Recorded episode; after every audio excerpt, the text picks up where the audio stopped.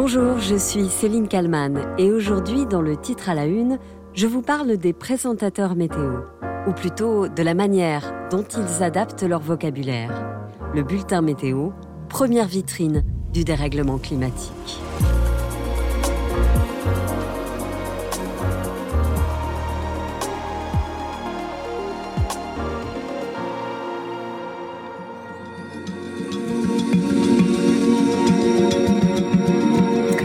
Madame, Monsieur, bonsoir. Encore de fortes chaleurs en ce 17 août 2050 avec un soleil de plomb. C'était il y a huit ans, en 2014.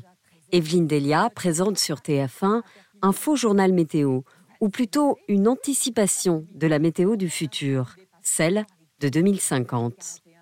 Ces estimations sont basées sur des prévisions scientifiques liées au réchauffement climatique. L'objectif et d'alerter l'opinion.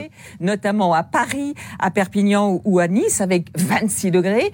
Et dans l'après-midi, on atteindra ou dépassera encore les 40 degrés, 41 à Agen, 41 à Strasbourg, 40 dans la capitale, 42 pour Lyon et jusqu'à 43 euh, degrés. Aujourd'hui, ces prévisions surprennent moins, tant ces températures se rapprochent de celles que l'on a connues cet été. Mais en 2014, nous en sommes encore loin. Eh bien, ne croyez pas que ce bulletin soit sorti de mon imagination, puisqu'il a été formulé avec beaucoup de sérieux euh, par Météo France. À l'époque, il faut donc presque se justifier. Non, ces projections ne sont pas excessives. Non, nous ne sommes pas les seuls à prévoir ces températures. Gilles Boulot, le même jour, dans le 20h de TF1. Et pour confirmer ce que disait Evelyne il y a un instant, sachez que des dizaines d'autres pays se sont livrés avec leurs spécialistes météo, comme Evelyne Delia, à cet exercice de prospective très sérieux à la demande des Nations Unies. Le réchauffement climatique, Evelyne Delia ne le dénonce pas que depuis 2014. Loin de là.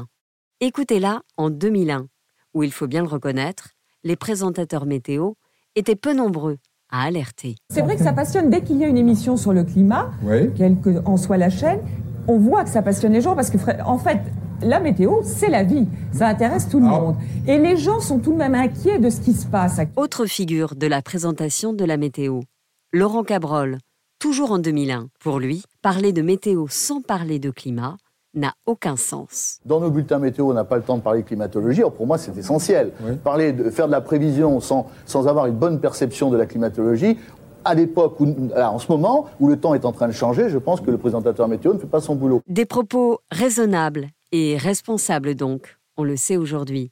Même si à l'époque, il faut bien le reconnaître, ils étaient rares. Quand il faisait chaud, on était content. Le beau temps n'était qu'une bonne nouvelle. Le bulletin météo était même un moment léger dans certaines émissions.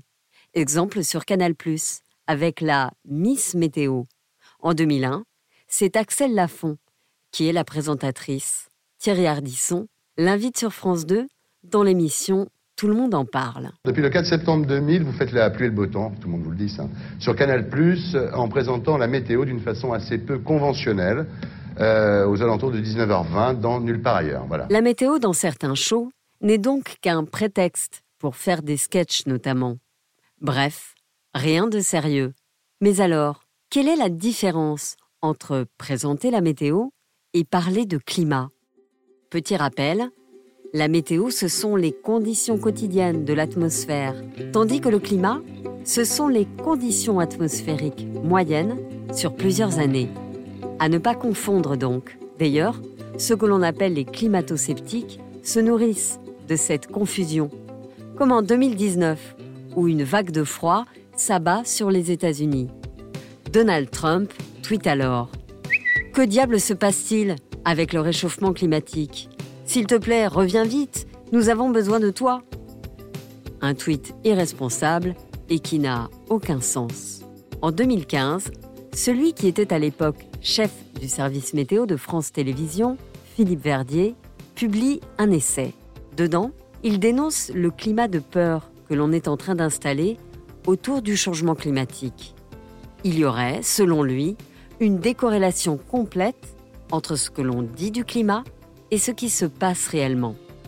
Il était venu s'expliquer sur RMC chez les grandes gueules. Il expliquait alors que ses propos ne plaisaient pas franchement à la direction de France Télévisions. J'ai reçu des coups de fil, le, livre n'est pas, apprécié. Euh, à, la direction de France Télévisions, c'est un fait. Voilà, il se trouve que l'actionnaire de France Télévisions, c'est l'État. Euh, c'est aussi mmh. l'État qui organise la COP. Je dis, je décris ce que je, mmh. ce que j'ai vu dans mon livre Climat Investigation. Euh, je suis conscient que ça ne fait pas plaisir à tout le monde. Et surtout Dépression ou du bon sens, on le sait désormais. Philippe Verdier a par la suite été licencié.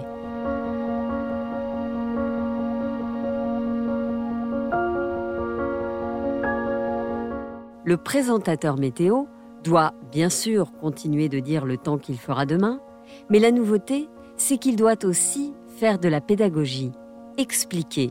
Écoutez le présentateur de Météo à la carte sur France 3, Laurent Romeshko, invité des GG sur RMC. Très souvent, on entend beaucoup parler du 2 degrés de réchauffement, 1 degré et demi. C'est vrai que tout ça est extrêmement abstrait. Et moi, on me posait souvent la question, on me dit, mais attends, 1 degré et demi, 2 degrés, c'est pas grand chose. Ça correspond à quoi? Donc, j'essayais d'expliquer que c'était un réchauffement global planétaire, hein, c'était une moyenne, mais qu'en fait, c'était beaucoup plus sur certains endroits, notamment en France.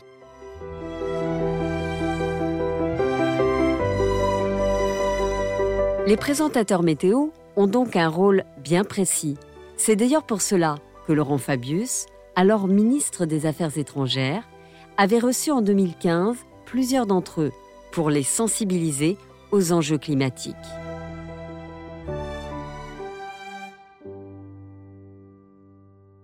Cela n'a échappé à personne, l'été dernier, en France et partout ailleurs, a été exceptionnellement chaud. Entre la canicule et la sécheresse, Comment continuer de donner la météo Sans parler du climat. Écoutez Marc Hay de BFM TV le 15 juin 2022 avec Maxime Switek. J'ai décidé, euh, depuis maintenant quelques jours, euh, d'arrêter d'utiliser mon, mon, ton habituel, euh, c'est-à-dire d'arriver en plateau et de vous dire la France va être concernée par une nouvelle canicule, la canicule. Je pense que ça ne marche plus. C'est-à-dire que là, il faut bien, comprendre que, il faut que les gens comprennent que la France, clairement, va cramer cette semaine. Euh, il y a des gens à Toulouse, là, j'ai eu au téléphone il n'y a pas longtemps, ils m'ont dit on étouffe. Mmh. Bien sûr, on étouffe 37 degrés, mais qui a envie d'avoir 37 degrés à la mi-juin? Alors faut-il pointer du doigt les présentateurs météo? Auraient-ils dû ou pu nous prévenir plus tôt? Changer de ton avant? Faire plus de pédagogie? Ou alors, est-ce de notre faute? Ne les a-t-on pas écoutés assez? Et puis, il faut bien aussi parler des scientifiques, des climatologues. Dénonçaient-ils assez fort ce réchauffement climatique? Écoutez Laurent Romeshko avec les grandes gueules sur RMC en juillet dernier. Pendant trop longtemps, je pense que les climatologues ont, été euh, beaucoup trop prudents, ne se sont pas suffisamment avancés. Résultat, bien le message n'est pas forcément bien passé. Je pense que de là, depuis quelques années, ils sont beaucoup plus affirmatifs, notamment Jean Jouzel, mmh, mais pas que, Valérie Masson-Delmotte l'est également. D'autres tirent le signal d'alarme parfois de façon euh, ouais, assez, assez, rude, mmh. hein, en parlant même de, de, de, de fin du monde. Aujourd'hui, les scientifiques sont donc tous d'accord. Le réchauffement climatique est un fait relayé donc par les présentateurs météo. Tout l'enjeu désormais est de faire en sorte que ces messages soient entendus et compris par la majorité de la population.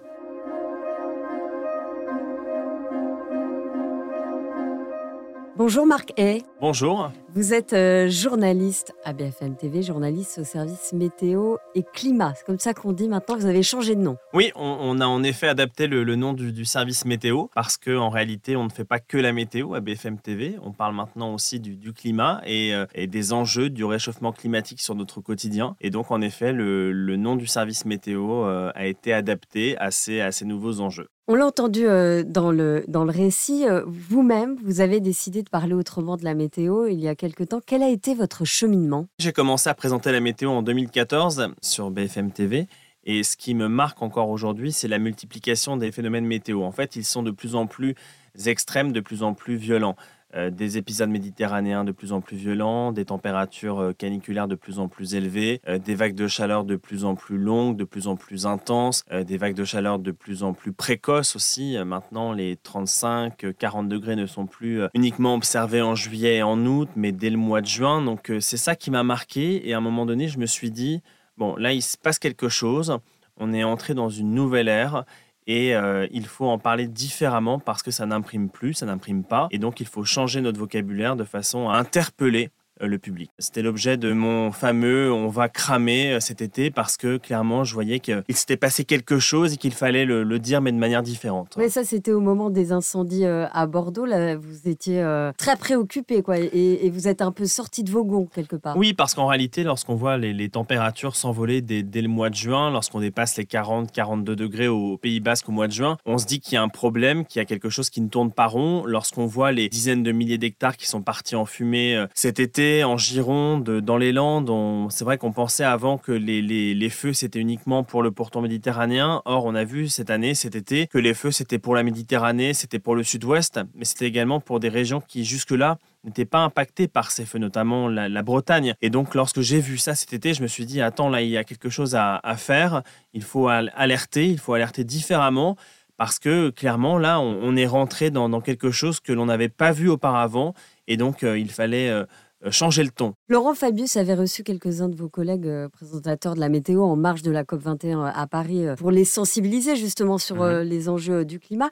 Quel peut être votre rôle à vous qui nous donnez la pluie, le beau temps, mais donc plus seulement? Je pense qu'il faut travailler euh, tous ensemble. C'est-à-dire que nous, si l'on fait les choses à notre niveau, euh, de notre côté, ça ne sert à rien. Il faut qu'on puisse travailler euh, en partenariat avec les collectivités, avec les entreprises, avec les pouvoirs politiques en place aussi. Parce que faire une campagne de sensibilisation aux effets du réchauffement climatique, bah, c'est très bien.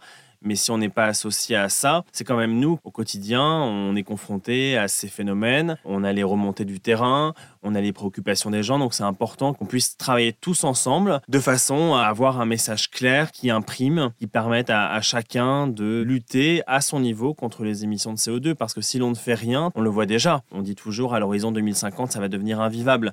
Mais lorsqu'on voit ce qui s'est passé cet été, c'était déjà invivable. 40 degrés en Bretagne, 42, 43 dans, l'ouest, avec une multiplication des, vigilances rouges à canicule. On voit, d'ores et déjà que le, système est à bout et que clairement, c'est plus une question de voilà, il faut faire quelque chose. Bien sûr, il faut faire quelque chose, mais il faut faire quelque chose vite parce que si l'on ne fait rien, très clairement, c'est pas à l'horizon 2050 que les choses vont s'emballer. Elles s'emballent déjà, mais si l'on ne fait rien à l'horizon 2050 ou même plus tard, à l'horizon 2100, clairement, on va vers quelque chose qui, s'annonce catastrophique. Alors c'est vrai que les dérèglements climatiques, le dérèglement climatique a été abstrait euh, pour, de nombreux euh, Français, hein, plus que dans certains autres euh, pays pendant de nombreuses années. Mais quand on entend des émissions au début des années 2000, on entendait déjà la petite musique de certains militants mhm. qui nous disaient attention, ça va arriver. Mais finalement, les journalistes, je, nous inclus, hein, mhm. disaient non mais vous êtes beaucoup trop alarmiste, c'était un peu don't look up, ça va aller. Aujourd'hui, personne ne tient ce genre de propos.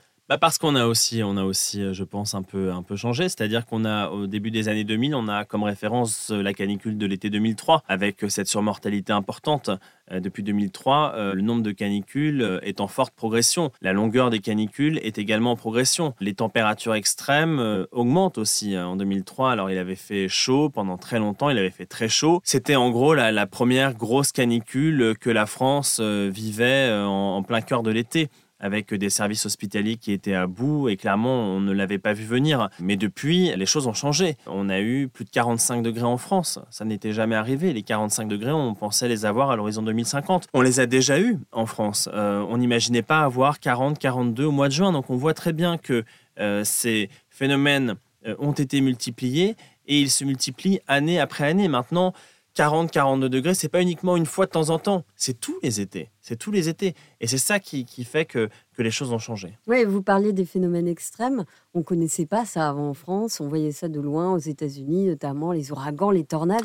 Oui, les tornades maintenant, ben voilà, on, l'a vu avec la tornade de Bihucourt là, en octobre. Une tornade. Enfin, pour avoir une tornade, il faut des orages. La saison orageuse en France, c'est plutôt euh, juin, juillet, août, mais pas en octobre. Octobre a été le mois le plus chaud jamais enregistré à l'échelle du pays. Donc lorsque vous avez des, des orages surpuissants, très violents, bah, vous avez un risque de tornade. La tornade de Bioucourt, c'est une tornade de catégorie 3 avec des rafales de vent comprises entre 200 et 260 km par heure en France, en France métropolitaine. Une tornade qui a parcouru plus de 200 km. C'est dire à quel point on n'est pas dans une, dans une petite averse orageuse comme on peut les connaître en France. Donc on voit très bien qu'on est rentré dans une autre ère, dans une ère des phénomènes météo qui sont très violents. Donc euh, oui, clairement, il faut prendre au sérieux ce réchauffement climatique parce que le réchauffement climatique, c'est pas uniquement une histoire de température, mais c'est une histoire d'orages surpuissants, de tornades, d'épisodes méditerranéens dévastateurs. Donc euh, très clairement, on rentre dans le concret là. Quelle est votre position sur euh, les actions climatiques des, militants Aujourd'hui, on a vu de la soupe euh, jetée sur, euh, sur un tableau de Van Gogh ou alors des, militants climat qui bloquent le périphérique pour alerter. Je trouve ça dommage. Je comprends qu'il faille interpeller pour faire parler du dérèglement climatique. Parfois, on peut être amené voilà, à certaines actions, mais très clairement, à, quoi ça sert Est-ce qu'on est qu'on parle au final, lorsqu'on voit ça, est-ce qu'on parle au final du réchauffement climatique derrière? Non les médias, euh, les gens vont en parler, vont parler de l'action, du périphérique, etc. Mais très clairement, on ne va pas parler du règlement climatique de manière concrète. On va parler de l'action en tant que telle. Ça a bloqué euh, tant de personnes, il y a eu 200 euh, km de bouchons, etc. Alors moi, dans, une ancienne vie, j'ai été prof. Moi, aujourd'hui, je, m'investis, mais différemment. Je ne veux pas bloquer le périphérique pour parler du dérèglement climatique. Je vais dans les lycées, dans les collèges, dans les écoles. Je parle de ça. Finalement, la balle est dans le camp des politiques. C'est à eux de prendre des décisions euh, du jour au lendemain euh, pour que ça change finalement. La balle, elle est dans le camp de tout le monde. On sort d'un week-end du 11 novembre qui a été exceptionnel. Il a fait par exemple euh, hier entre 21 et 22 degrés entre la Loire-Atlantique et le Maine-et-Loire. On est plus 10 par rapport au normal de saison. Il a fait entre 24 et 25 degrés au Pays Basque. Vous avez des gens qui se baignent sur les côtes aquitaines parce que l'eau est encore à 17-18 degrés. Quand je dis que la balle est dans le camp de tout le monde, c'est parce que encore hier, même dans mes proches, il y a des gens qui me disaient ah bah, c'était génial ce week-end, il a fait hyper beau, on a pu manger en terrasse, on voit les gens qui se baignent en Méditerranée, on voit les gens qui en profitent. Mais en fait, quand je dis que la balle est dans le camp de tout le monde, parce que, parce que même ces gens-là... Oui, mais après, on peut pas culpabiliser qu'il fasse beau. On peut pas culpabiliser, mais fasse, Fasse beau. Mais oui, mais c'est-à-dire que ces personnes-là, je pense que parfois, elles n'ont pas conscience de ce qui se passe en réalité. Elles se disent, ah ouais, c'était génial. Ah non, il va pleuvoir ce week-end. Et c'est là que votre rôle est important. Vous dites, attention, certes, il va faire très beau, mais ce n'est pas normal. Oui, exactement. Et c'est là où on a changé le vocabulaire. Et parfois, ça fait pas plaisir à certains. Moi, quand je dis dans un bulletin météo, la pluie de retour, euh, c'est une bonne nouvelle, on a besoin de pluie. Vous savez, il y, a des gens, l'eau ne coule pas au bout du robinet. Hein parce que clairement les lacs sont à sec, les réservoirs d'eau sont vides et que on sort d'un été qui a été extrêmement sec. L'automne est, également très sec. Hein. Depuis le mois de septembre, il n'y a pas eu grand chose en termes de pluie. Là, ça va un peu changer euh, ces prochains jours, mais euh, c'est parfois pas évident de, faire imprimer un, discours différent. C'est-à-dire que voilà, aujourd'hui, c'est aussi notre rôle de dire que bah, le beau temps, c'est pas uniquement du soleil. Lorsque vous avez euh, les trois quarts des départements concernés par des restrictions d'usage de l'eau, il faut admettre que bah, la pluie, c'est une bonne nouvelle, qu'on a besoin de pluie. Merci Marc Hay d'avoir répondu à mes questions pour le titre à la une. Merci à vous d'avoir écouté ce nouvel épisode du titre à la une. N'hésitez pas à le noter, à le commenter sur toutes les plateformes de podcast. Ça nous aide beaucoup pour la suite. Merci à Sophie Berwaguet et à toute l'équipe de bfmtv.com. Je vous donne rendez-vous demain pour un nouveau titre à la une.